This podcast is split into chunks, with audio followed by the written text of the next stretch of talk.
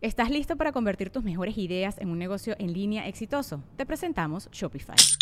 Tal vez no lo sabías, pero nuestro podcast More Than Mamis es un negocio y lo empezamos por supuesto para desahogarnos y hablar sobre la maternidad, no para convertirnos en expertas de ventas y del e-commerce. Así que sí, necesitábamos ayuda para vender nuestro merch y poner en marcha nuestra tienda. ¿Y cómo suena con Shopify?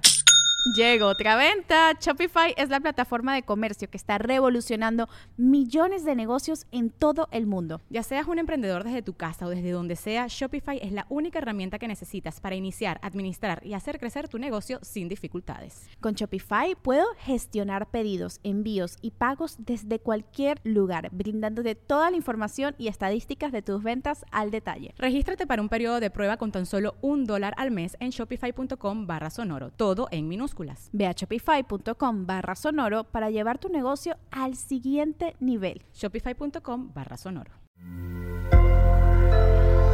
Sonoro.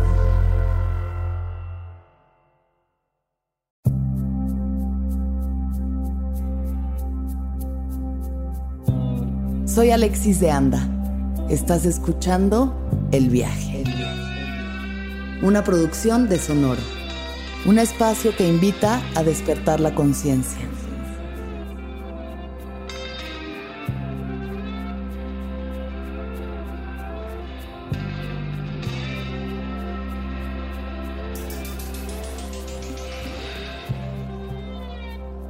Yo soy mujer, soy hermana, soy esposa, soy hija, soy emprendedora y ahora soy conversadora.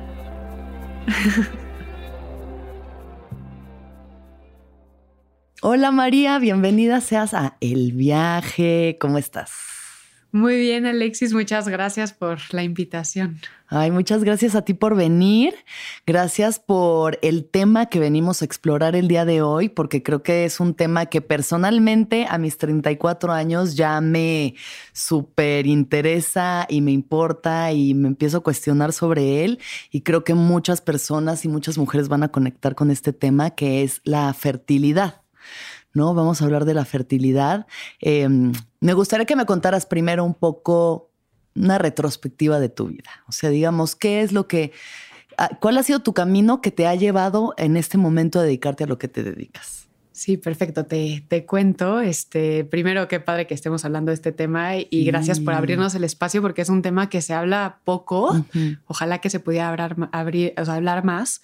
Y este, te cuento un poquito rápido de mi retrospectiva para clavarnos ya en el tema de la fertilidad. Yo este, estudié administración.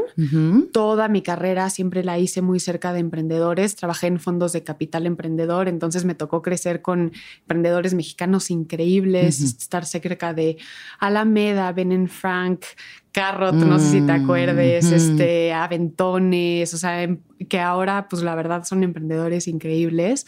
Entonces, pues me tocó mucho crecer con, con estos emprendedores, este, hacer los análisis para ver si invertíamos, si no invertíamos, cuándo y así. Y este, pues ya el viaje o mi viaje dentro del mundo de la fertilidad empieza de una manera como muy personal. Yo pues llevaba un rato viendo si congelaba óvulos, pensando en congelar óvulos y si no, en dónde. ¿Y de dónde te salió esa duda? bueno, este, pues me sale de, de, que quiero crecer laboralmente, que sé que me voy a esperar a tener hijos. Este, muchas veces me dicen, no estabas muy chiquita, pero bueno, que es muy chiquita. ¿Cuántos años tenías cuando decidiste eso? 30 años. 30. Este, está bien, la verdad, justo, ¿no? Y platicaremos justo de este tipo de temas, ¿no? Que, que, la gente te saca si eres muy, estabas muy chiquita o no, ¿no? Pero bueno, este, a los 30 años empiezo a pensar, oye, pues tal vez es una buena idea congelar óvulos, este no sé si para mi primer hijo, pero tal vez para el segundo, tercero, ¿no? O sea, como que también pues pensar más a largo plazo, exacto. Este, yo soy hiper workaholic, me encanta mi trabajo, este, mi carrera laboral es súper importante para mí, entonces, pues pensando en eso, dije, pues sí, y, platicándolo obviamente con mi esposo, en este, en este caso era pues una decisión como de dos, el esperarnos o no esperarnos, este, decido que quiero congelar óvulos, empiezo a buscar pues en dónde y no encuentro ningún lugar que con el que me sienta 100% cómoda de ir y, congelar óvulos, ¿no? Sentía que había muy poca información, muy poca transparencia, este, poca estandarización, los precios casi nunca te los decían, y si sí es porque ya ibas a una consulta. Este, entonces, pues no encuentro un lugar en donde diga, aquí es en donde quiero hacerlo. Y bueno, entre que había estado con emprendedores siempre, crecí en el mundo como financiero, pero de emprendedores, y que vi una oportunidad, dije, creo que esto es lo que quiero hacer, obviamente análisis de mercado, estudios, y así es como empiezo esta pues este viaje. Y ya con un tema que además apela directamente a ti, ¿no? Que eso lo hace mucho más poderoso. Cuando hay una misión de por medio, un propósito, creo que hace que tu trabajo, el que sea que sea, como que agarre más fuerza. Sí, es increíble, la verdad. O sea, cuando el trabajo tiene un impacto que resuena contigo, creo que cambia tu día a día completamente, ¿no? y, pues la verdad es que, o sea, el tema desde congelamiento de óvulos hasta pues no me puedo embarazar y quiero embarazarme, hasta bueno, hay muchísimos, muchísimas razones por las que alguien puede llegar a una clínica de fertilidad, pero este pues, el impacto que ves día a día en un trabajo como este es increíble, ¿no? O sea, desde escuchar el corazoncito de un bebé de una pareja que una, una mujer que no podía embarazarse seis, en seis años, ¿no? Es como, wow. O este, pues no sé, el tema de equidad de género que también estás moviendo con el tema de congelamiento de óvulos de mucha gente que es como, oye, pues yo quiero congelar más tarde porque quiero crecer más laboralmente, que no, no creo que siempre impacte, ¿no? El tema de si te embarazas o no te embarazas, pero para mucha gente sí, ¿no? Y, y poder tomar esas decisiones, pues también afecta a cómo creces, este, cómo se mueven las empresas y, es, o sea, se me hace increíble poder pues, mover todo eso desde pues, el, día a día del trabajo, ¿no? Sí, totalmente. Y creo que también es eso, es como que empodera mucho, ¿sabes? Empodera a la mujer el poder tomar este tipo de decisiones. Cuando habíamos platicado, yo te comenté de un caso de una comediante que se llama Whitney Cummings. Ella es una de mis comediantes favoritas, es norteamericana. Y este, y ella había dicho, yo quiero congelar óvulos porque no, no quiero agarrarme a cualquier pelado con tal de ya embarazarme y tener prisas y tomar malas decisiones por la prisa. ¿Qué es lo que pasa? Por alguna extraña razón, la biología es injusta con las mujeres y nos dio límite de tiempo. Exacto. ¿No? Y, entonces, ya lo que sea, quien sea, bueno, ya a ver este. Totalmente, exacto. Y, tener esa presión del reloj biológico es fuertísimo, la verdad. Y al final, como creo que este tema de fertilidad, o sea, como ya si nos vamos como mucho más amplio al tema de la fertilidad en el ser humano, ¿no?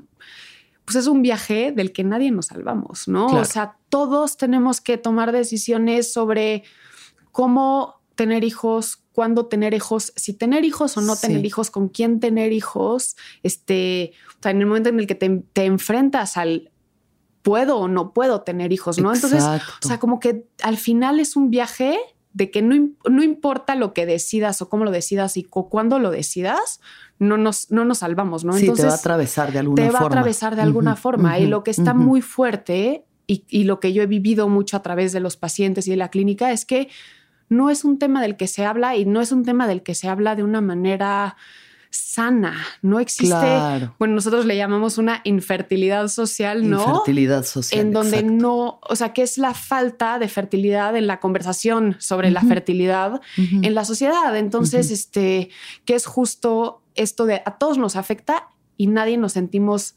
libres de hablar o de tomar estas decisiones, ¿no? Este, entonces, bueno, creo que es un tema totota. Un tema totota. Bueno, primero entonces platícame cómo llegas tú a la clínica, qué clínica es, cómo funciona. Háblame como específicamente de esta clínica.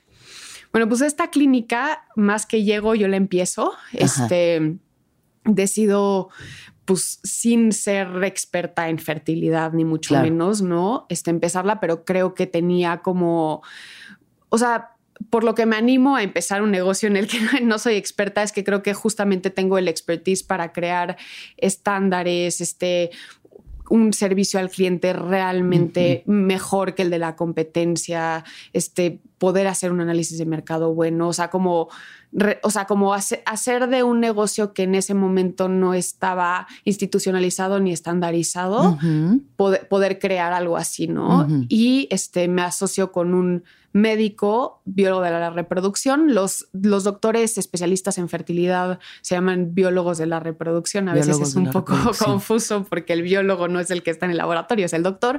Este, pero es un doctor que estudia ginecología y que después estudia una especialidad en reproducción asistida, que es fertilidad. Y este, o sea, esos son los doctores que son especialistas en fertilidad o biólogos de la reproducción. Entonces me asocio con un súper, súper doctor, uno de los mejores de verdad de México, este, para empezar este proyecto y arrancamos así el, la clínica de fertilidad que se llama Fertilidad Integral. Ok, ¿y cómo empieza entonces los primeros, las primeras pacientes? cómo, ¿Cómo fue este proceso de iniciar ahora sí que la gestación de la clínica? Pues veo, o sea, al principio, pues obviamente cuando es un tema médico, el, o sea, la, la parte de darte a conocer es, es bien complicada, ¿no? Porque pues necesitas tener alguna recomendación de alguien de, oye, yo ya fui, a mí me funcionó, sí son buenos, ¿no? Antes de animarte así de, yo voy a ir a esa clínica. Entonces, la, verdad, la maravilla es que también pues este doctor es un doctor bastante reconocido, entonces pues así arrancamos, ¿no? Ya con buena referencia. mucho, con, con muy buena referencia, con un laboratorio sumamente bien puesto, con muy buena tecnología y con una propuesta de valor muy diferente para los pacientes, que es, o sea, obviamente un mucho mejor servicio al cliente, pero también esta parte de la propuesta integral, ¿no? Entonces tenemos un psicólogo, un nutriólogo, un acupunturista, todo lo que ah, buscas en un proceso, pues estaba en acupunturista ese también. acupunturista también, que además está como muy probado que sí ayuda a la acupuntura en estos procesos de fertilidad, sobre todo porque te baja el cortisol, este, o sea, digo, el, estrés que no siempre es la, razón, o muchas veces no es la razón por la, por, del tema de infertilidad, pero siempre ayuda, ¿no? Porque también estos procesos crean muchísimo estrés. Claro, es que también eso, ¿no? El proceso emocional, que al final es eso. O sea, yo creo que en, la mayoría de los hospitales eh, a nadie le interesa mucho tu proceso emocional. O sea, vamos a curar lo que sea que esté mal y es muy práctico y es como, como que lo que siempre nos quejamos es que es muy frío. Ir al doctor siempre te tratan como, incluso el ginecólogo, ¿no? O sea, es como, ah, sí, órale, bueno, ahí va, a ver, tienes esto, no, bueno, nos vemos en seis meses o nos vemos en una semana y tú como, pero este, estoy muy vulnerable aquí con las piernas aquí arriba. Podemos hacer esto un poco más amable. Totalmente. Y ese punto es súper, súper importante para nosotros. O sea, el tema, o sea, que he hablado mucho de estandarización de procesos y así, pero al mismo tiempo es la personalización y sobre todo lo que dices, desde si con el ginecólogo te sientes vulnerable en un proceso de fertilidad que implica como, pues, cuestionamientos internos bien fuertes, ¿no? O sea, no importa si vas a congelar óvulos, si vas a por un tratamiento de fertilidad porque no te estás pudiendo embarazar, porque soy una mujer sola y este y quiero ser mamá, ¿no? O somos una pareja de dos mujeres y queremos ser mamás, pero mm. todo implica como unos cuestionamientos este, internos y unos procesos personales bien fuertes y entonces pues llegas con, con el doctor, entonces esta parte como personal y de siempre ver primero por, por el paciente, ¿no? Siempre ver primero primero su historia personal y, obviamente después la parte clínica, ¿no? Y, complementarlo y ayudar a tomar esas decisiones en conjunto con tus expectativas de crecimiento, de vida, de lo que quieres a futuro, ¿no? O sea, no, no es como que solo por el tema físico, ¿no? Oye, pues tú, yo, María, tengo 32 años y eh, estoy tengo mi antimuleriana en tanto, que es una hormona que te toman, y salió el análisis de sangre así, entonces tú tienes que congelar óvulos. No, no funciona así, ¿no? Porque... Claro. O sea, alguien Sí. que tiene exactamente las mismas condiciones que yo, pues tiene una vida completamente diferente y puede tomar una decisión completamente diferente a la mía y una decisión no es mejor que la otra, ¿no? Entonces, este, o sea, como entendemos muy bien eso y tomamos obviamente en cuenta y más bien damos la información para que la gente pueda tomar decisiones informadas, pero que la decisión sea de, de cada persona, Claro, ¿no? sí. Entender que no somos un útero y unos ovarios y que somos una persona Un ser humano. con un ser sí. humano con una vida integral y que, y que así estamos tomando las decisiones, ¿no? Entonces, para nosotros eso es bien importante. Sí. Y luego, pues otra de las cosas que nos hemos dado mucho cuenta es pues esta parte de que no se habla, ¿no? Y cómo vamos a combatir eso y cómo vamos a ayudar en eso, porque ahorita pues estamos, pues estamos como combatiéndolo persona a persona, paciente a paciente, pero creo que tenemos que hacer algo mucho más allá, hablar, o sea, para, para que la sociedad pueda cambiar y que estos procesos sean pues más fáciles, ¿no? Porque esta parte de no poderlo hablar, no poderte sentir cómodo con cualquier persona hablando de, de tu fertilidad. Digo, no que tengas que hablar de tu fertilidad como de manera personal, pero sentirte cómodo pero que con se las pudiera, o decisiones. sea, que fuera un tema más, ¿no? Pero, o sea, conlleva tanta vergüenza. Yo creo que como cualquier tema tabú, o sea, todo lo que tenga que ver con sexo, con reproducción, todo es como, no, no, de eso no se habla. Y yo creo que también las mujeres, o sea, a ver, si nuestro único rol era tener hijos, ¿no? Todas las mujeres que no podían, era como, ella no puede tener hijos, pobrecita. Justo No, y o sea, así como en quedito, como, ¿no? o, hijos. y no, imagínate, no puede, ahora no quiere. No, eso ya. no, ya, ni se era diga. otra. o sea, Impensable. impensable, no lo Impensable. digas, ni se te ocurra, no se te puede pasar por la cabeza. Entonces era ¿no? todo a las espaldas de la gente, en hipocresías, en críticas, ¿no? Entonces está ya cargado emocionalmente de tanta vergüenza el tema que bueno, qué bueno que podemos tener este tipo de pláticas y realmente verlo como lo que es. Un tema que después de, bueno, no sé cada quien, pero después de los 30 te entra Te en la cabeza. Estaba el otro día con unas amigas, eh, dos amigas como de entre, yo tengo 34, una de 36 y otra de 39. Y había una chavita de como 25 con nosotros sentada. Y entonces estábamos con el tema y que si los hijos y la fertilidad, no sé qué. Y me volteo con la de 25 y le digo, ¿y tú cuál es tu tema? O sea, ¿tú en qué piensas? Y me dice, no, pues yo más, más bien pienso en no vaya a quedar embarazada, ¿sabes? Y digo, qué risa, los 20 es no puedo embarazarme y en los 30, 40 es no puedo embarazarme. O sea, cambia. Claro. Cambia la connotación de Cambia la, la connotación, frase, algo que igual no te cruzaba por la cabeza y ahora de verdad está ahí, porque ya, ya estamos, o sea, eh, de entrada casándonos más, más grandes, embarazándonos más grandes. O sea, yo veo a mis amigas 37, 38 teniendo a su primer hijo, ¿sabes? Completamente, no. Y justamente, o sea, esta niña de 25 años que ni siquiera está pensando en No, no, yo le quiero decir, mamita, estás en el momento de Exacto, congelarlos, ahorita están justo. buenos. Sí, justo, justo. Y también, pues es que en la escuela lo único que nos enseñan es cómo no embarazarnos. Y entonces Sí. lo que te crean es que pienses que en el momento en que vas a te dejas de cuidar, en ese momento te vas a embarazar, pero mañana, ¿no? Sí, Entonces, sí. ¿qué pasa en el es ese momento en el que no, no estás pudiendo, Y no. Y, y no pasa y no pasa y pues es algo que nunca te esperaste porque obvio siempre te dijeron eh, te vas Va a pasar, lo va que va a pasar, es que te vas a embarazar, Claro. ¿no? Entonces, o sea, como que creo que es como, a ver, justo este platicaba el otro día con unos amigos que son estas conversaciones que en muchos sentidos o en, y en- o en otras áreas han avanzado mucho, pero en fertilidad no, ¿no? Entonces, por ejemplo, la menstruación.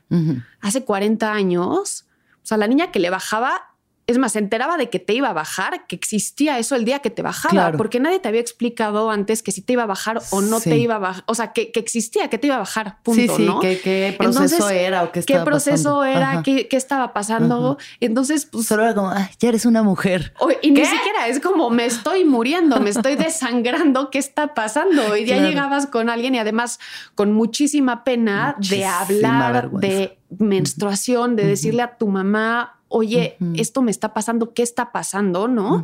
Y ahora ves las niñas de ahora y qué increíble que uno están súper informadas de Claro. lo que les va a pasar, lo que es, porque además, pues es un proceso de crecimiento ya internamente que puede ser duro de cambio, ¿no? Claro. Ahora, sí. pues que no se hablara lo hacía y muchísimo más, más duro. Y, el, y, pues esta niña de ahora que está súper informada de lo que le va a pasar, que sabe lo que significa, que sabe cómo reaccionar y que además lo puede decir abiertamente sin sentirse mal de nada porque no hay nada de por qué sentirse mal de que nos baja. Y ahorita hasta suena ridículo que lo estoy diciendo. Este y que ahora hasta su compañero de la escuela niño le puede decir como qué crees me acaba de bajar qué hago y él también va a reaccionar de una de bien no entonces siento que justamente una pareja o una mujer que está en un proceso de fertilidad, en el momento en el que es como, híjole, no me puedo embarazar, pues es esa niña de hace 40 años que no sabía qué pasaba cuando, cuando, cuando menstruaba, ¿no? O sea, cuando le bajaba. Entonces, o sea, tenemos que, muchísimo que evolucionar en esa conversación como sociedad. ¿no? Totalmente. Y eso, informarnos, ¿no? Platicar, intercambiar información, porque de suposiciones nos podemos engañar y inventarnos unos cuentos, pero la realidad es muy distinta y es eso. Justo mi ginecóloga le estaba platicando ahora que fui a revisión y me dijo, mira Alexis, la verdad es que tú, la mejor época para eh, congelar óvulos es entre los 24, 30. O sea, eso es lo que ella me dijo, ¿no? ¿no? Tú tendrás otros datos. Pero me dijo, esa es la mejor. Ya, ya tú ya te pasaste ya te pasaste de todo este, esos óvulos ya no están tan buenos. Y yo, oígase, no me lo dijo así, pero yo de que, oye, más respeto. Dice, realmente lo que ya a tu edad, o sea, yo que tengo 34, es, tienen que ser ya embriones. O sea, la mejor posibilidad es que ya sean óvulos fecundados, que ya sean embriones. Y aún así, pues las probabilidades son muy pocas. O sea, ella misma me dijo, yo pasé por un proceso igual, o sea, intentando embarazarme y no podía, y era ya tanta la merma emocional que mejor solté el tema. O sea, y eso de una profesional, ¿sabes? Y digo, wow, esta es la primera vez que estoy teniendo una conversación real sobre fertilidad. Mientras tengo ahí metida un estetoscopio, ay, ya, toda mal informada. La tengo ahí dentro de mí, al mismo tiempo diciéndome algo tan fuerte que digo, claro, es que también esa parte toda la parte emocional es tan fuerte. ¿eh? Cuéntame tú los casos que has visto. O sea, ¿qué tipo, por qué es por lo que más llega la gente a la clínica? Mira, ve, o sea, es que llegan de todo. O sea, creo que justamente el, el, tema de etiquetar a la gente que va por un tema de fertilidad o que va a una clínica de fertilidad o inclusive que va a un congelamiento de óvulos. O sea, es un error porque justamente hablemos solo de congelamiento de óvulos. ¿Quién, ¿Quién va a congelar óvulos? O sea, va pues yo iba a congelar óvulos, que tal vez no es la etiqueta, el estándar de la persona que va a congelar óvulos porque estaba casada, ¿no? Pues qué ridículo. O sea, ¿por qué cuando estás casado entonces, por, qué se te ocurre congelar óvulos si ya tienes pareja? Pues porque tengo otras razones en mi vida, ¿no? Entonces, o sea, pues desde eso hasta un, mujeres que van por temas oncológicos, ¿no? Van a pasar por un proceso de quimioterapias que te afecta, este, pues tu reserva ovárica o la cantidad de óvulos que puedes tener. Entonces puedes congelar antes de empezar tu quimioterapia y te pues tienes una garantía más fuerte de que tienes esos óvulos congelados y haces que no te afecte ese proceso, ¿no? Este, la mujer que quiere viajar más, ¿no? O la mujer que sabe que quiere ser mamá y que este, eventualmente, y no importa si es con pareja, sin pareja, y pues congelo óvulos de una vez. Y tal vez eso lo decidiste a tus 24 años. Pues si tú ya sabes que te quieres embarazar sola, tal vez a tus 40, Exacto. ¿por qué no congelas óvulos ahorita? ¿No? Este el tema de, que dices de la edad y de, o sea, justo como también creo, creo, que esa parte de lo que dijiste es, es bien importante. O sea, ahorita todos los estudios que tenemos están basados en promedios. Ok, sí pero nadie es promedio, ¿no? Entonces, como tomar una decisión porque ya me pasé del promedio, porque ya me pasé de esos 35 años de los que todo el mundo habla, sin ni siquiera hacer estudios porque es que ya estoy muy, muy grande o porque estoy muy como, chica. es que ya me dijo mi ginecóloga que no vale la pena, pues ya vaya. Exacto. Sin Entonces, saber. sin saber y al final, pues cada quien es diferente y y cada quien reacciona diferente a los tratamientos.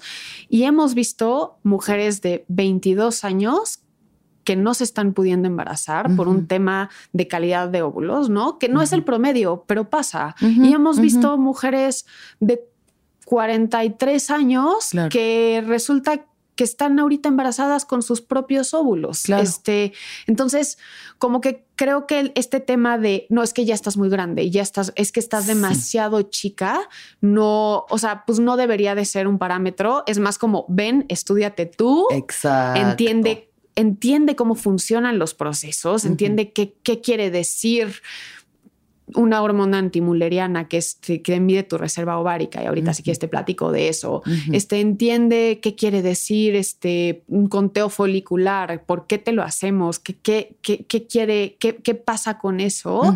Y entonces ya es como, ah, bueno, yo ya tomo mis propias decisiones. Y, o sea, básicamente cuando vas a una clínica de fertilidad, o sea, obviamente te hacen un análisis completo de hormonas, este, sangre y así, pero hay dos exámenes que te hablan del tema de fertilidad, que es un conteo folicular, que literalmente te cuentan los folículos, que, que es, o sea, lo que se puede convertir en óvulos eventualmente Ajá. y te, este, y te hacen un estudio de sangre que se llama estudio eh, hormona antimuleriana, que dependiendo de cómo, de qué tan alto o tan bajo sale, sabes cómo está tu reserva ovárica, cuántos óvulos por mes estás produciendo. Ajá. No, no te lo va a decir en número, pero sabes que más o, más o más o menos. menos. Eso lo único que te dice es cómo vas a reaccionar a un tratamiento de fertilidad, si te van a poder sacar muchos óvulos o pocos óvulos. Es eh, esas, esos dos exámenes.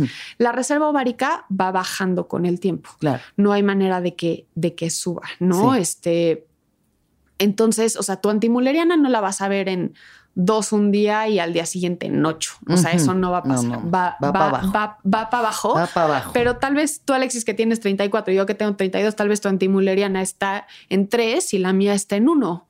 Entonces, o sea, sí, ¿Quién sí sabe? no, de- Ajá. no, o Hasta sea, no saber. hasta no saber. Lo que no podemos saber es el tema de la calidad de los óvulos. No hay ningún estudio, No no, hay forma de saber. Decir, este óvulo es bueno, Este bueno, óvulo es este, bueno, este, exacto. este viene bien. Exacto, este viene bien o tu calidad de tus óvulos está bueno, buena o no. Claro. Eso no hay manera de saberlo. Qué Si buenos día óvulos hace Alexis, de verdad. Exacto. Qué buenos óvulos. Lo único que podemos saber de la calidad de los óvulos es que baja, o sea, con, con la edad. Claro. Entonces, tú, Alexis, los tus óvulos de ahorita son de mejor calidad que dentro de que esos mismos óvulos dentro de un Sí, año, ¿no? sí. Yo, María, mis óvulos de ahorita son de mejor calidad que los, mis óvulos dentro de un año. Eso sí, seguro es cierto. Eso es sí, 100%. eso es 100%. Ujú. Si tus óvulos son mejores que los míos, eso es lo que no, No tenemos sabemos. ni idea. Ay, yo que quería hacer competencia de óvulos. Exacto, estaría bien. Por lo que tu ginecóloga te dijo que este igual era mejor congelar embriones, es porque vas un paso más allá en la prueba de los óvulos. Estás Claro. probando tus óvulos un paso más allá. Claro. Entonces, sabes si van a fecundar o no. ¿no? Porque pues ya están con el esperma y sabes si fecundaron o no. Entonces, es una prueba que les haces extra a los, a los óvulos cuando se convierten en embriones, cuando se fecundan, pero es por eso que no es, no es que sea mejor congelar óvulos, sino que estás probando a tus... Como que ya sabes, o sea, ya por lo menos ya pegó. Exacto. ¿No? Ya por pegó. Lo, por lo menos ya pegó, Ya entonces es ya es un, pasito pa- más. un pasito más. Que Pero ese es... para donde tiras de todas formas, Exacto, ¿no? Entonces, exacto. Ajá. Entonces, pues muchas veces cuando van en pareja, o sea, a Claro, congelar sí, sí, sí. Pues pasa que el doctor te va a sugerir, tal vez deberías de congelar embriones, porque vas un paso más allá, entendemos un poquito más sobre tu fertilidad, si congelamos embriones, a que si congelamos óvulos, pero es la única razón, o sea, no Claro. hay ningún, ninguna otra, otra, No hay ninguna otra otra, razón. razón. ¿no? Es, pues entendemos mejor la calidad de tus óvulos, Sí. si hay embriones que si hay óvulos. Y en ese caso también, bueno, por lo menos como en mi caso es como, ah, bueno, es que ya sabes con quién quieres crear ese bebé, pero si no sabes con quién quieres crear ese bebé, pues qué voy a andar yo ahí Exacto, exacto. O sea, como para qué o sea, haciendo ya el- la mezcla de no sé con quién. Que bueno, también ustedes no sé, trabajan con bancos de esperma directamente o cómo funciona parte? trabajamos con bancos de esperma y trabajamos con bancos de óvulos también, que Ah, es otro de los temas que nunca Sí, se habla sí. y del que la verdad sí, sí lo veo en las pacientes. Ajá. Sí es un tema que no les gusta decir, ¿no? Que Que quieren comprar óvulos de alguien que más. usaron un óvulo de Que utilizaron más, ¿no? O sea, como es un tema que es complicado porque no sabes cómo va a reaccionar la gente cuando te lo dice, ¿no? Y otra vez regresamos a lo mismo, no somos una sociedad preparada para reaccionar en estas cosas. Entonces, no es tanto que te sientas mal tú contigo misma de, ah, es que usé el óvulo de alguien más, es, es que sé que cuando voy, le diga a alguien, probablemente reaccione de una manera que no me va a gustar, ¿no? Porque no está preparado para eso. Entonces, este, digo, también tenemos banco de, no, no tenemos banco de óvulos, trabajamos con, con, bancos, de óvulos y de esperma y es también, es increíble. Es que es maravilloso cómo puede funcionar el crear una vida. Yo de los primeros casos que escuché de eh, o sea, como de una cuestión así de fertilidad, fue un director de teatro eh, con el que yo trabajaba, el gay con su pareja, ¿no? Y querían tener hijos y entonces em, rentaron un vientre de una mujer, creo que en California, con un óvulo de otra mujer en Nueva York y fecundaron óvulos de ambos, ¿no? bueno, ambos espermas y pues a ver cuál salía, ¿no? Y les costó el proceso, como que no pegó a la primera, fue como un par de rondas, pero finalmente acaban teniendo dos niñas preciosas que aman, que, que dije, qué increíble es la ciencia, o sea, qué maravilla que puedas tomar como, sabes, de distintas personas y crear estas vidas para amarlas, o sea, amarlas y de verdad crear unas vidas que van a ser tan deseadas. Sí, es increíble. Es espectacular. Es espectacular y que ya independientemente de tu circunstancia social, puedas tomar mucho más decisiones de, temas de tener hijos o no tener hijos o cuándo tener hijos. Eso es increíble. O sea, porque estos amigos tuyos probablemente hace 20 años ni siquiera tenían esa opción, ¿no? o sea, no, no existía, ¿no? Este, a una mujer que no tiene reserva várica, no tiene óvulos, pues no, no, no existía la posibilidad de embarazarse, ¿no? O una mujer sola. Quiero ser mamá soltera. Sí. Pues qué increíble que ahorita exista la posibilidad de que pueda tener un hijo y crear esas familias que también, pues de tanto hemos hablado últimamente, de pues existen muchos tipos de familias, ¿no? Y este, y que se puedan, que podamos decidir crearlas y participar en esto es. Sí, claro. ¿Cómo quieres? ¿Cómo, no, ¿Cuáles son tus posibilidades de entrada? Saber tus posibilidades y a partir de ahí, ¿cómo quieres tú jugar esas cartas? ¿No? O sea, hacia dónde quieres ir, eso me parece increíble. ¿Estás listo para convertir tus mejores ideas en un negocio en línea exitoso? Te presentamos Shopify. Tal vez no lo sabías, pero nuestro podcast More Than Mamis es un negocio y lo empezamos por supuesto para desahogarnos y hablar sobre la maternidad, no para convertirnos en expertas de ventas y del e-commerce. Así que sí, necesitábamos ayuda para vender nuestro merch y poner en marcha nuestra tienda. ¿Y cómo suena con Shopify? Llegó otra venta. Shopify es la plataforma de comercio que está revolucionando millones de negocios en todo el mundo. Ya seas un emprendedor desde tu casa o desde donde sea, Shopify es la única herramienta que necesitas para iniciar, administrar y hacer crecer tu negocio sin dificultades. Con Shopify puedo gestionar pedidos, envíos y pagos desde cualquier lugar, brindándote toda la información y estadísticas de tus ventas al detalle. Regístrate para un periodo de prueba con tan solo un dólar al mes en shopify.com barra sonoro, todo en minúsculas Ve a shopify.com barra sonoro para llevar tu negocio al siguiente nivel. Shopify.com barra sonoro. Cuéntame, María, algunos de los casos que tú has visto. O sea, eh, justo estos casos en los que por distintas razones lleguen mujeres contigo y, y cómo ha cambiado cosas en su vida pasar por este proceso. Para bien, en el mejor de los casos, obviamente.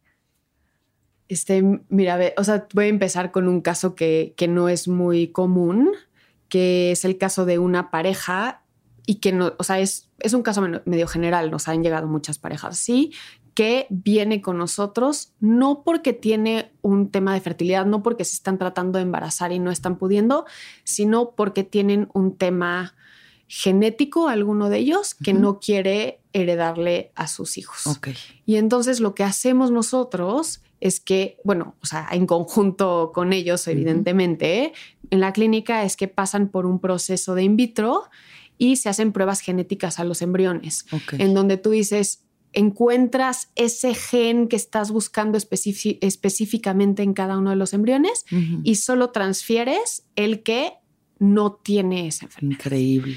Que es una locura, ¿no? Entonces, pues sí te cambia la vida. Claro. Es una tal vez son parejas que hubieran decidido no tener hijos por estos temas, ¿no? O sea, son temas genéticos muchas veces muy fuertes que ni siquiera quieres que exista, ni, arriesgarte, ni arriesgarte, ¿no? Y entonces la, la, posibilidad de este, poder tener hijos sin ese grandísimo riesgo, ¿no? Pues te cambia, les, te cambia la vida y, tu prospección de familia, que es padrísimo. Y además, no solo de una generación, ya de aquí para adelante, de todas las generaciones que siguen.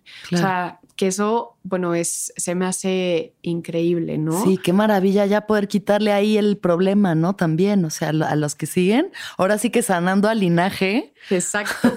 pero sí, qué maravilla. Y también para, pues muchos que igual y dicen, bueno, sí, quedamos embarazados, pero que no sea un terror ese proceso de vendrá bien, vendrá mal, cuando me entero a los seis meses, ¿no? O sea, increíble poder, poder modificar genéticamente solo ahí no te no modificamos genéticamente, escogemos. Ah, claro, eligen los que Exacto, no que es súper importante esa, esa distinción porque si el, ya el modificar genéticamente estás es, es meterse en, en, otros rollos. Aquí se escoge, ¿no? O sea, nunca se modifica genéticamente. Solo los que no traigan eso van los buenos.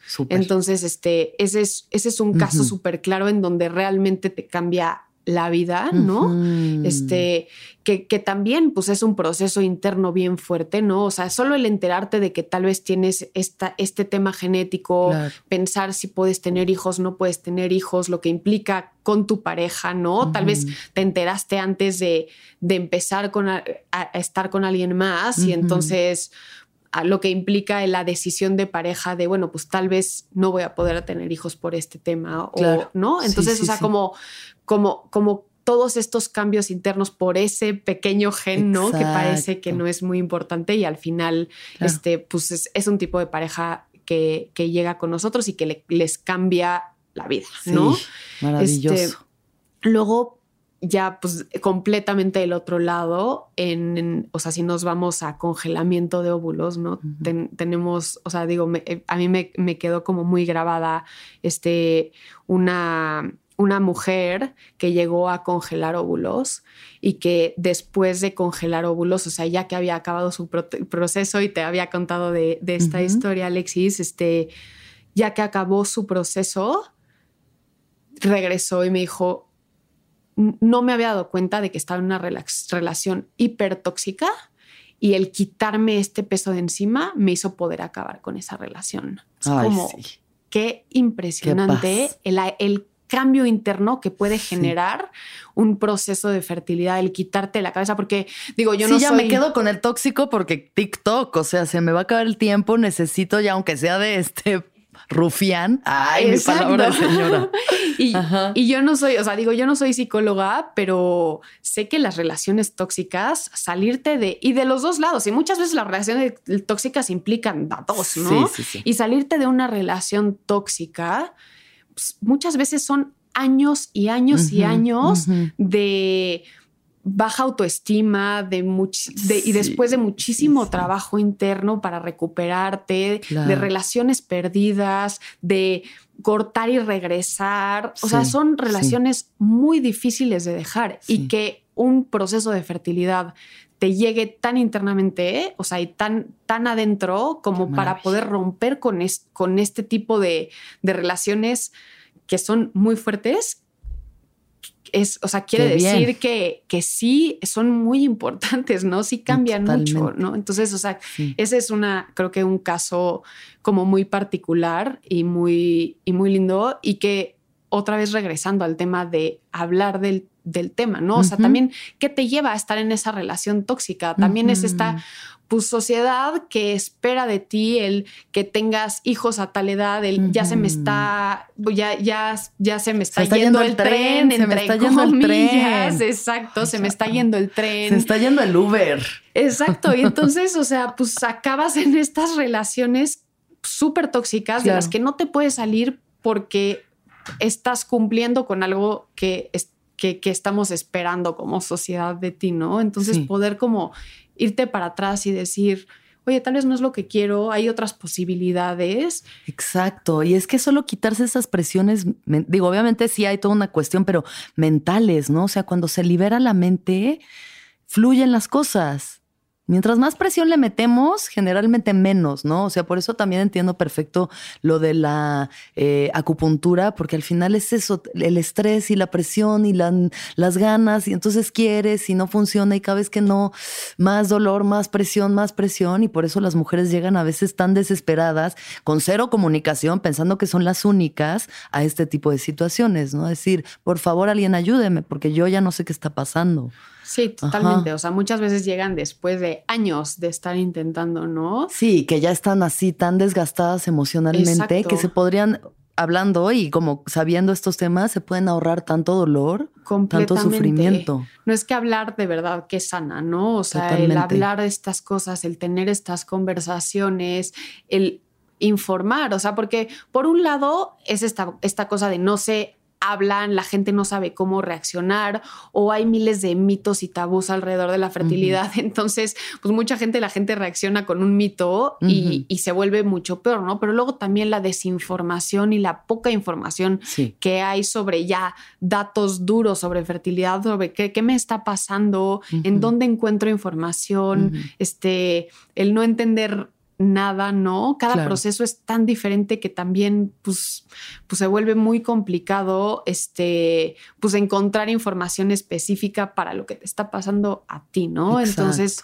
o sea, pues justamente creo que muchas veces el hablar, el saber que a otras personas también les está pasando, el ir a una clínica de verdad solo a informarte, a platicar, a, ir a una consulta con un especialista que sí sepa de lo que está hablando, ¿no? Este, es, es bien, bien, bien importante. Y cuando te decía lo de ahorita como que me acordé de los mitos este, y cómo reacciona la gente con esos mitos. El otro día estaba igual, o sea, platicando con, con una paciente que está pasando por, por un proceso de fertilidad. Ella es como super workaholic, este, trabaja muchísimo. o sea, mucho de su vida es el trabajo y, este, y está pasando por un tratamiento de fertilidad con su pareja, ¿no? Entonces la gente le dice, oye, este, cuando, cuando se atreve a platicar, ¿no? O sea, que no es muy seguido, se atreve a platicar sobre su caso y de, su, y de su proceso, siempre la reacción de la gente es, deja de trabajar, seguro es eso. ¿Por qué no? O sea, es el estrés. Es como, o sea, ¿cómo me pueden decir que es el estrés cuando uno no sabe en mi caso, ¿no? No es el estrés, tengo un tema de óvulos, ¿no? Que, que, ya sé que es. Y después es como, pues también es parte de la decisión de mi vida y de mi fertilidad y de mi, y de, y de mi prospección de vida, de decir, pues para mí mi trabajo es muy importante, ¿no? Y poner en la, en la balanza el tratamiento de fertilidad contra trabajo, pues solo es decisión de ella. O sea, como, Exacto. O sea, no, no, tiene nadie por qué meterse y decir, es más importante este tratamiento que tu trabajo. Déjalo, deja tu trabajo por el tratamiento. Es como, pues, por, o sea, ¿por qué no? O sea, la única que puede decir eso soy, soy yo, ¿no? Pero justo ese tipo de juicios es lo que hace que la gente no quiera hablar, ni contar, ni, ¿no? Porque te sientes juzgada, porque nos han dado dos opciones, o trabajas o tienes hijos, ¿no? Casi, casi. O sea, eso ha sido mucho también. Congelo óvulos porque quiero seguir trabajando, porque todavía no quiero y es como, ay, te importa eso más. Exacto. Qué mala mujer. Ay, ya. O sea, vivimos en unos tiempos muy complejos en los que de entrada eso es tan importante nuestra independencia económica y laboral y sabernos mujeres enteras, ¿no? Que también eso es una decisión que es importante que una la tenga en su poder, o sea, que sea tu decisión. Claro. Cuándo quieres, cómo quieres, con quién quieres, o si quieres con alguien o no, si quieres o no, ¿no? Y pues nadie debería de, juzgar esas decisiones. O sea, creo que pues acompañar sí, y, pues entre más nos sintamos acompañados en estos procesos, porque, porque es normal, la gente los, los para, porque la gente los hable con naturalidad, claro. pues también van a ser procesos mucho menos complicados, ¿no? El decirle a tu abuelita, es que ya no, no quiero tener hijos, Este... No, pues ya esperas a que se muera mejor, ¿no? que no, ya le queda poco tiempo a la abuela, así que. Exacto, exacto. ¿Para qué tenemos que pasar esa conversación y cómo no la voy a matar yo? Justo, pero pues son procesos que se es fuerte, es que mucha de la, y muchas veces la presión es de que es que mi mamá ya necesita nietos, ¿sabes? O sea, no sé si han llegado contigo muchas mujeres como de con esa presión de las mamás, o sea, es la sociedad, pero sí es como tu mamá de que es que ya me estoy poniendo grande y quiero hijos, nietos. Y a mí mi terapeuta me dijo, a ver, Alexis, ¿tú quieres hijos por ti o quieres hijos para darle nietos a tu mamá? Y yo, no, pues los quiero tener por mí. Me dice, entonces cuando a ti te toque, o sea, también. Sí, claro. En tu momento. Pero es muy fuerte la presión de una madre latina. No, totalmente. O sea, ¿quién no nos hemos enfrentado después de los 30 años el y tú para cuándo, no? No, no manches. Que es como, no lo puedo creer. Así a mí me pasó una vez en un, este, en un baby shower de unas amigas que, a ver, de entrada, obviamente estás súper feliz por tus amigas y todo, pero si estás en un proceso de fertilidad, pues puede ser un momento complicado, ¿no? Este, y llegó una señora conmigo y este, yo llevaba que además ella tenía todo este contexto, ¿no? 12 años con mi pareja, 6 años casada, este, en un baby shower y me agarró la panza así y me dice, ¿y tú para cuándo?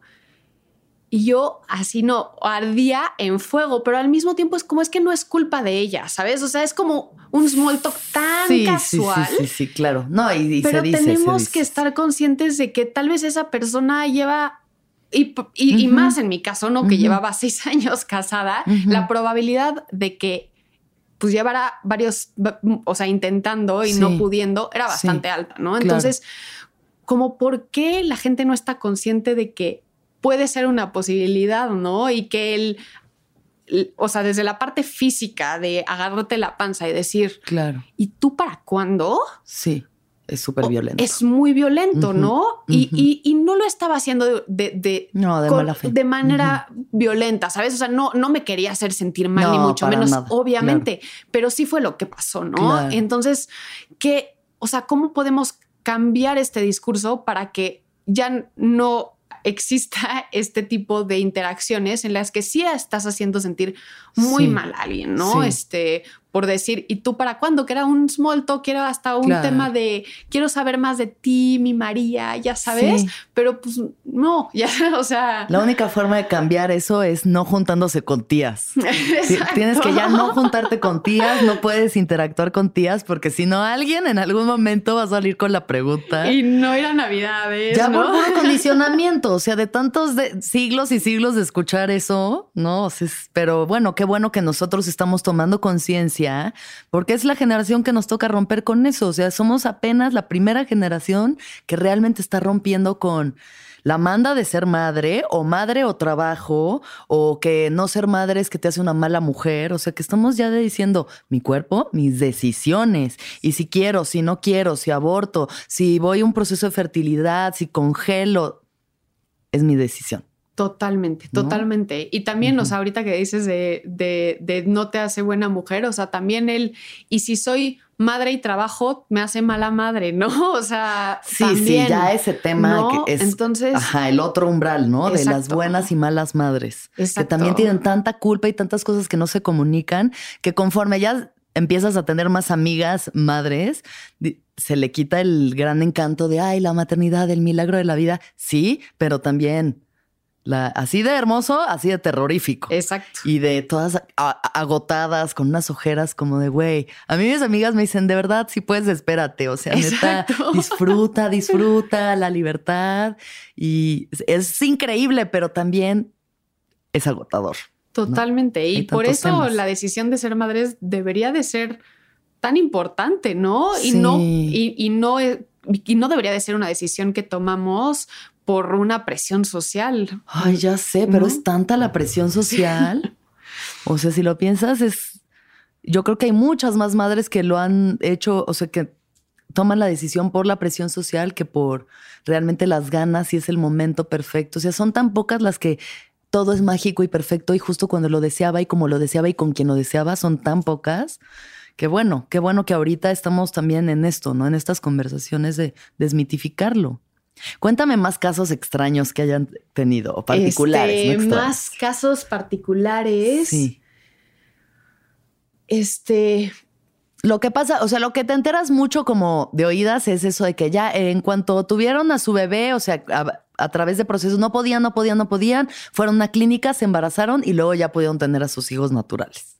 Como que eso, o adoptan y ya pueden tener hijos. Como que cuando la gente le quita la presión, suceden cosas con el cuerpo. No sé. Sí, también, o sea, pasa, pasa mucho eso, que digo, más que te quiten la presión, o sea, el 10% de los casos son, o sea, no podemos entender, o sea, o no hay una razón por, por la que la persona no está pudiendo embarazarse.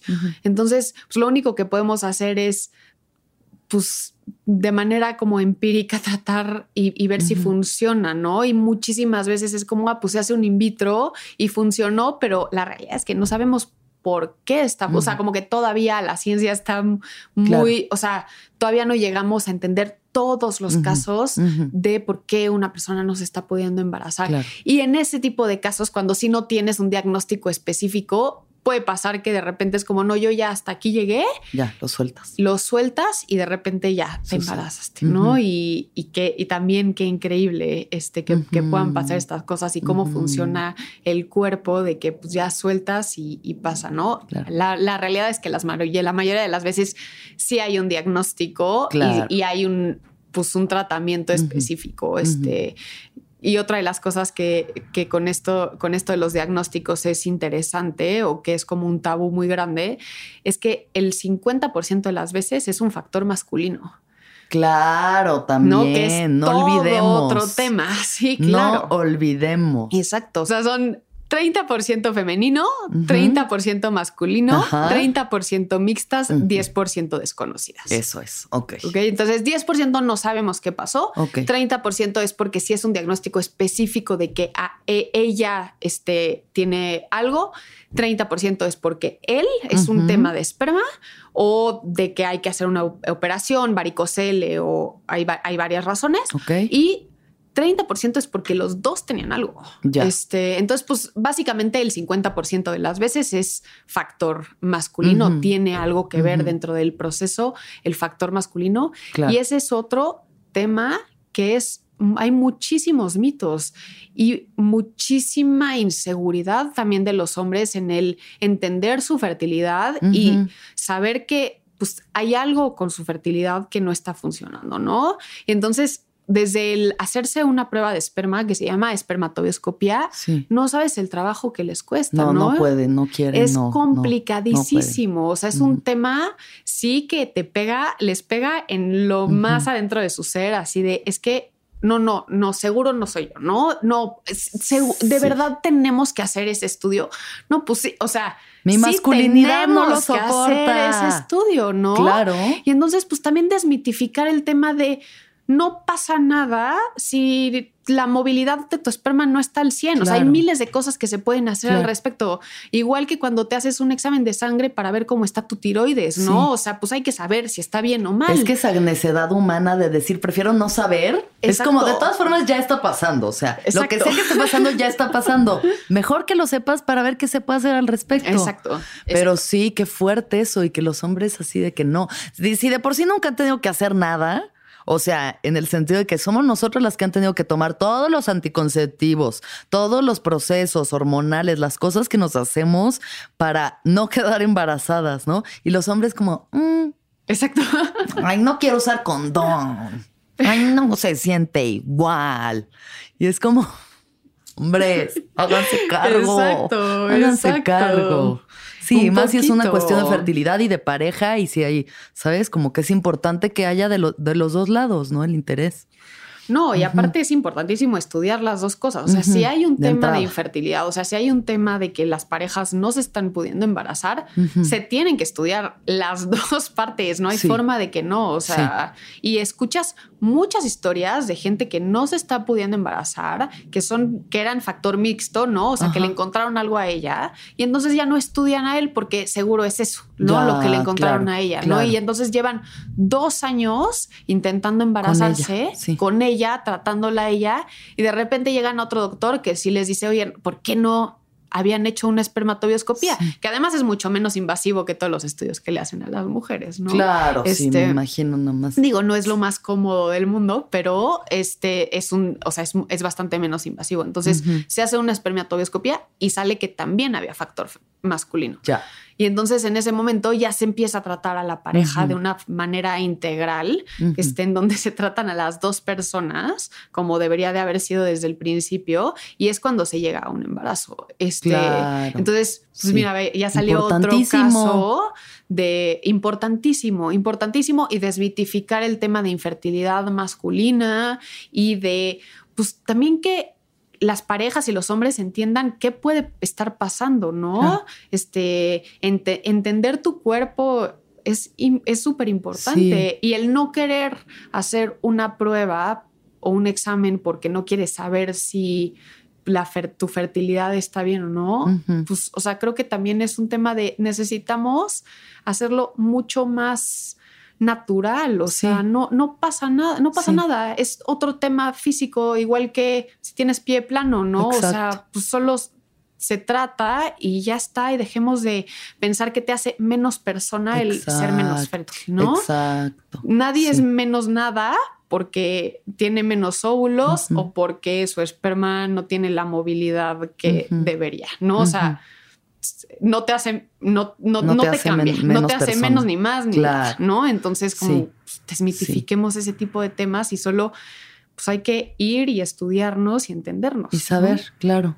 Oye, María, un tema que, bueno, ahorita también lo he estado escuchando mucho, lo veo alrededor, es la cuestión con la vacuna, cómo ha cambiado los ciclos menstruales, la, me está diciendo mi ginecóloga como de embarazos prematuros y demás. ¿Ustedes han visto algo en ese tema en cuanto a la vacuna y la fertilidad? Este, no, a ver, yo no soy doctor, entonces no te voy a poder contestar esta pregunta, este, como súper técnicamente. Lo que sí o sea, los estudios que han salido es que la vacuna no afecta la fertilidad, que era una de las cosas que sí se pensaba o que se estudió al principio, ¿no? Si ponerte la vacuna iba a afectar tu fertilidad eventualmente, eso está muy probado que no. El te, ya el tema específico de cuándo sí ponerte la vacuna, cuándo no, este, y así, vas a tener que invitar a, José Alfonso a, a Bueno, igual, eso, eso ya un poco ya fue porque la vacuna ya está puestísima, pero pero sí, como que había estado escuchando mucho ese tema también, entonces, bueno saber, ¿no? O sea, que, ya está probado que no afecta la fertilidad. Sí, exacto. O sea, que, o sea, que si te la pones, afecta la fertilidad. Eso sí. Otro de los temas que también, de los pocos que se escuchan, es que pasar por este tipo de procesos, ya sea congelar óvulos o este, em, fertilidad o lo que sea in vitro, son muy caros. Son procedimientos muy caros. ¿Qué tienes que decir al respecto de eso? Es otro de los, a ver, mito, o sea, eso es otro de los mitos grandes o de la poca transparencia que hay en temas de fertilidad.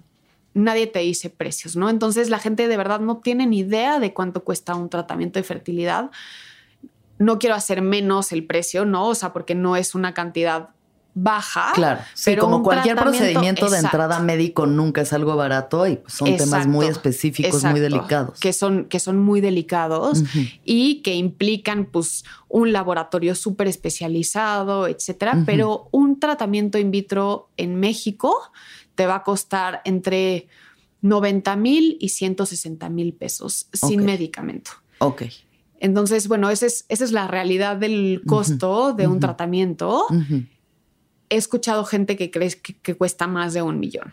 este, entonces, exacto, eso es lo que, exacto, o sea, el, tema es, pues no, no, no es que sea poco, ¿no? O sea, 100 mil, 160 mil pesos no, no es para nada poco, pero no es un no millón. Es un millón. No, o sea, que, hay gente que sí cree que es un millón de pesos, ¿no? Este, que te cuesta un tratamiento de fertilidad y no, o sea, digo, los precios es más o menos lo que, lo que te digo, y hay muy poca transparencia, ¿no? O sea, para saber de precios tienes que este, hablar a las clínicas, ir a una cita y entonces ahí ya te dicen más o menos precios.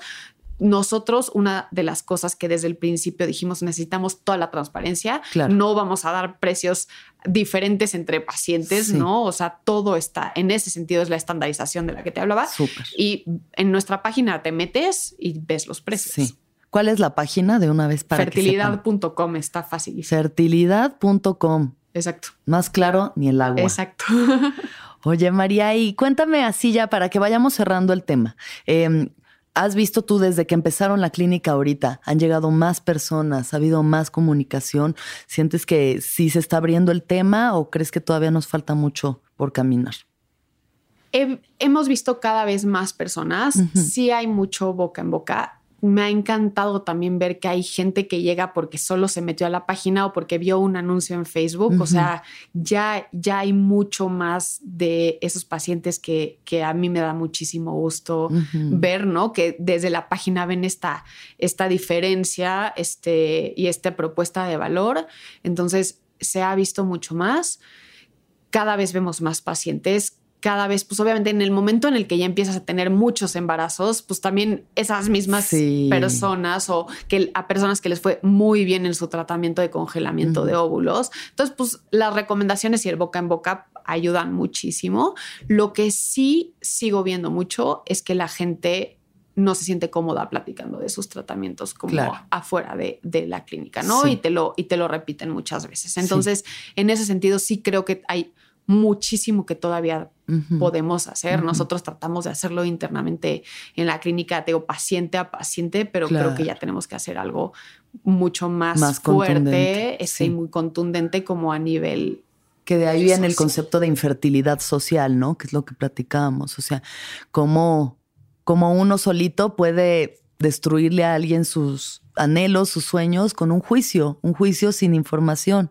Entonces, si alguien se acerca, si alguien tiene la confianza de hablarnos sobre sus procesos de fertilidad o de embarazo o de maternidad, creo que sí es súper importante la empatía, ¿verdad? O sea, la empatía y como una verdadera delicadeza con el tema. Completamente. Intentar entender más que juzgar, más que cuestionar, sobre todo solo querer escuchar y entender. Completamente. O sea, sí creo que es bien importante como uno estar cada vez más informados, conscientes de de que estos procesos existen, de que muchísima gente está pasando por temas de infertilidad, ¿no? Entonces, pues de entrada pensar que la persona con la que estás hablando, aunque no te lo esté diciendo, pro, piensa que sí, que sí está pasando por un proceso en lugar de asumir que no, ¿no? O sea, creo que de entrada es como te va a ser mucho más empático y regarla menos. Este, Exacto. Entonces, o sea, pues mejor cuidarte, cuidarte más este, en tema de cómo hablas del, tema. Este, el estar informado también es como súper, súper, súper importante, ¿no?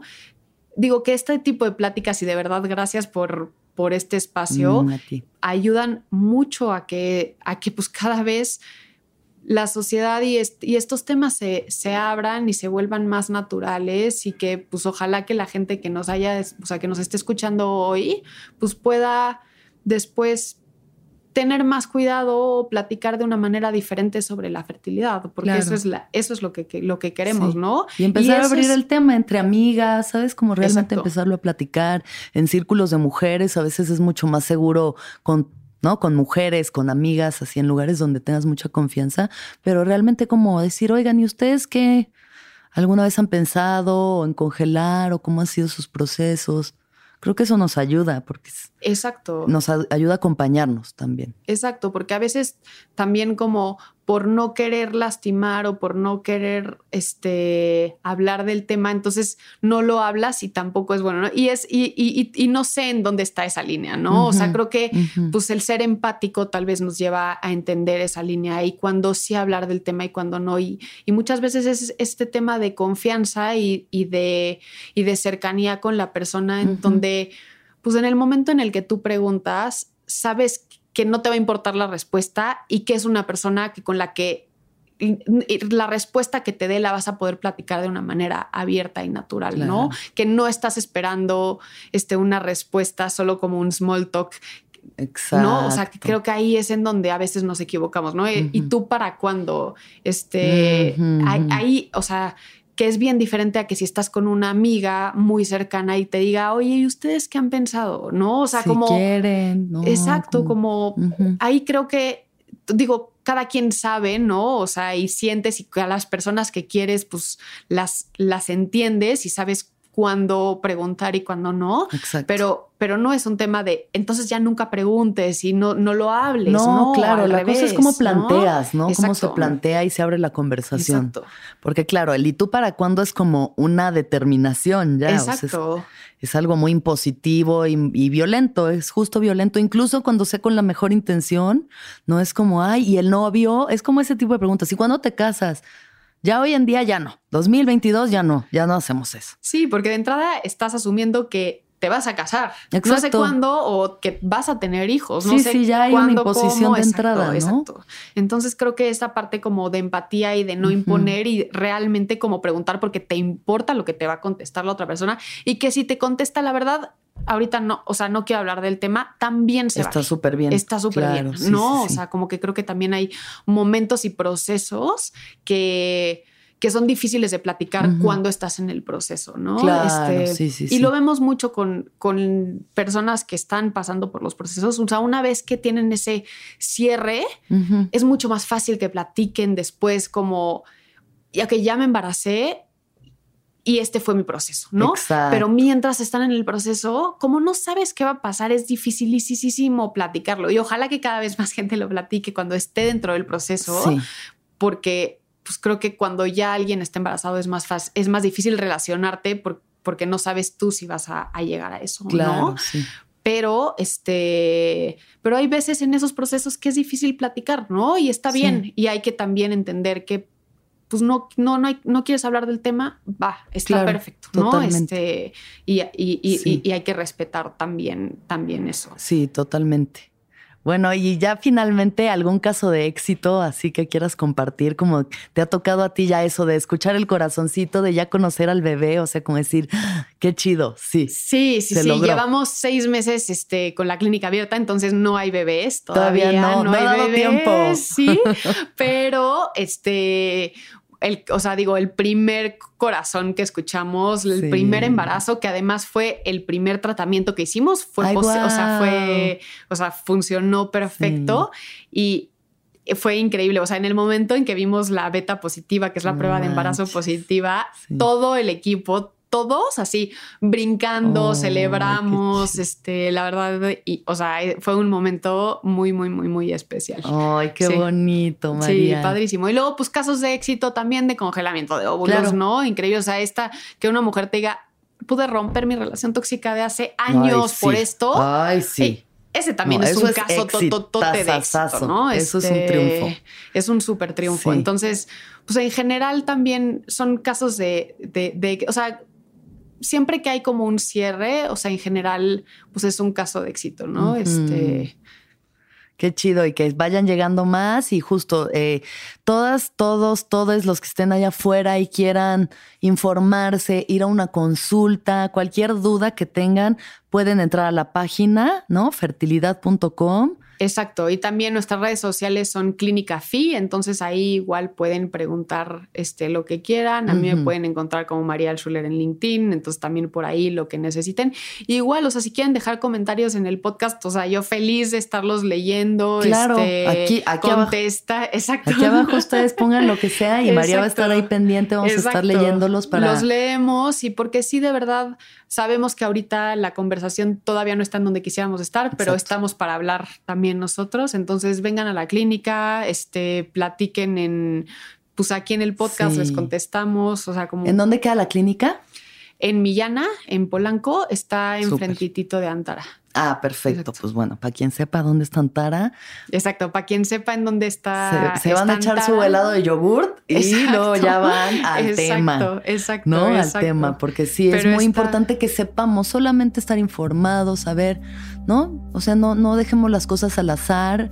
Eh, si tenemos la oportunidad de saber Exacto, dónde solo ir y platicar, o sea, no es ningún compromiso y no lo vamos a sentir así nunca, ¿no? O sea, como ir, platicar, entender y, y es el primer paso. Sí, y seguir generando estas conversaciones entre ustedes, con sus mujeres, con todo el mundo con quien sientan la confianza de platicarlo, que sepan que, es importante, ¿no? Que importante empezar a, a tener estas conversaciones y hablar de este tema. Sí, pues muchísimas gracias María por no, venir. muchísimas gracias a, ti Alexis, de verdad muchísimas gracias por el espacio, qué importante espacios como, como el tuyo. Ay, claro que sí, cuando quieras esta es tu casa y ya volveremos a platicar seguro y veremos cómo ha sido evolucionando todo el tema, ¿no? Órale, seguro, seguro que sí. Buenísimo. Seguiremos con este viaje. Órale, súper. Gracias. Gracias. Y gracias a todos los que nos escuchan, que todos los seres sean felices, que todos los seres sean felices, que todos los seres sean felices. ¿Escuchaste el viaje? Suscríbete en Spotify, Apple o donde estés escuchando este programa. Ahí encontrarás todas mis charlas pasadas y las futuras. Si te gustó el viaje, entra a sonoromedia.com para encontrar más programas como este y otros muy diferentes. Este episodio fue producido por Daniel Padilla Hinojosa, Padi, Mariana GCA. Agradecimientos especiales a Héctor Fernández Mosqueda, Esteban Hernández Tamés, Andrés Vargas Russo.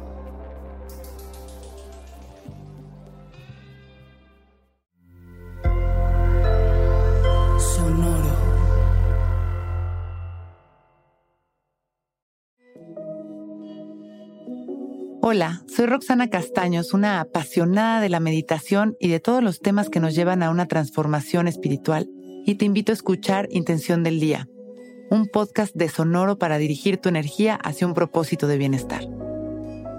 Encuentra un nuevo episodio todos los días en cualquier plataforma en donde escuches podcast. Intención del Día es una producción de Sonoro. ¿Estás listo para convertir tus mejores ideas en un negocio en línea exitoso? Te presentamos Shopify.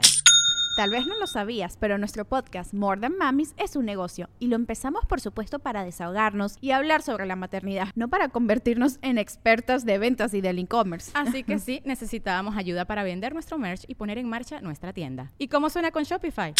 Llegó otra venta. Shopify es la plataforma de comercio que está revolucionando millones de negocios en todo el mundo. Ya seas un emprendedor desde tu casa o desde donde sea, Shopify es la única herramienta que necesitas para iniciar, administrar y hacer crecer tu negocio sin dificultades. Con Shopify puedo gestionar pedidos, envíos y pagos desde cualquier lugar, brindándote toda la información y estadísticas de tus ventas al detalle. Regístrate para un periodo de prueba con tan solo un dólar al mes en shopify.com barra sonoro, todo en minúsculas. Ve a shopify.com barra sonoro para llevar tu negocio al siguiente nivel. Shopify.com barra sonoro. Step into the world of power, loyalty, and luck. I'm gonna make him an offer he can't refuse. With family, cannolis, and spins mean everything. Now, you wanna get mixed up in the family business. Introducing The Godfather at ChumbaCasino.com. Test your luck in the shadowy world of The Godfather slot. Someday, I will call upon you to do a service for me. Play The Godfather now at ChumbaCasino.com. Welcome to the family. No purchase necessary. VGW Group. Void where prohibited by law. 18 plus. Terms and conditions apply.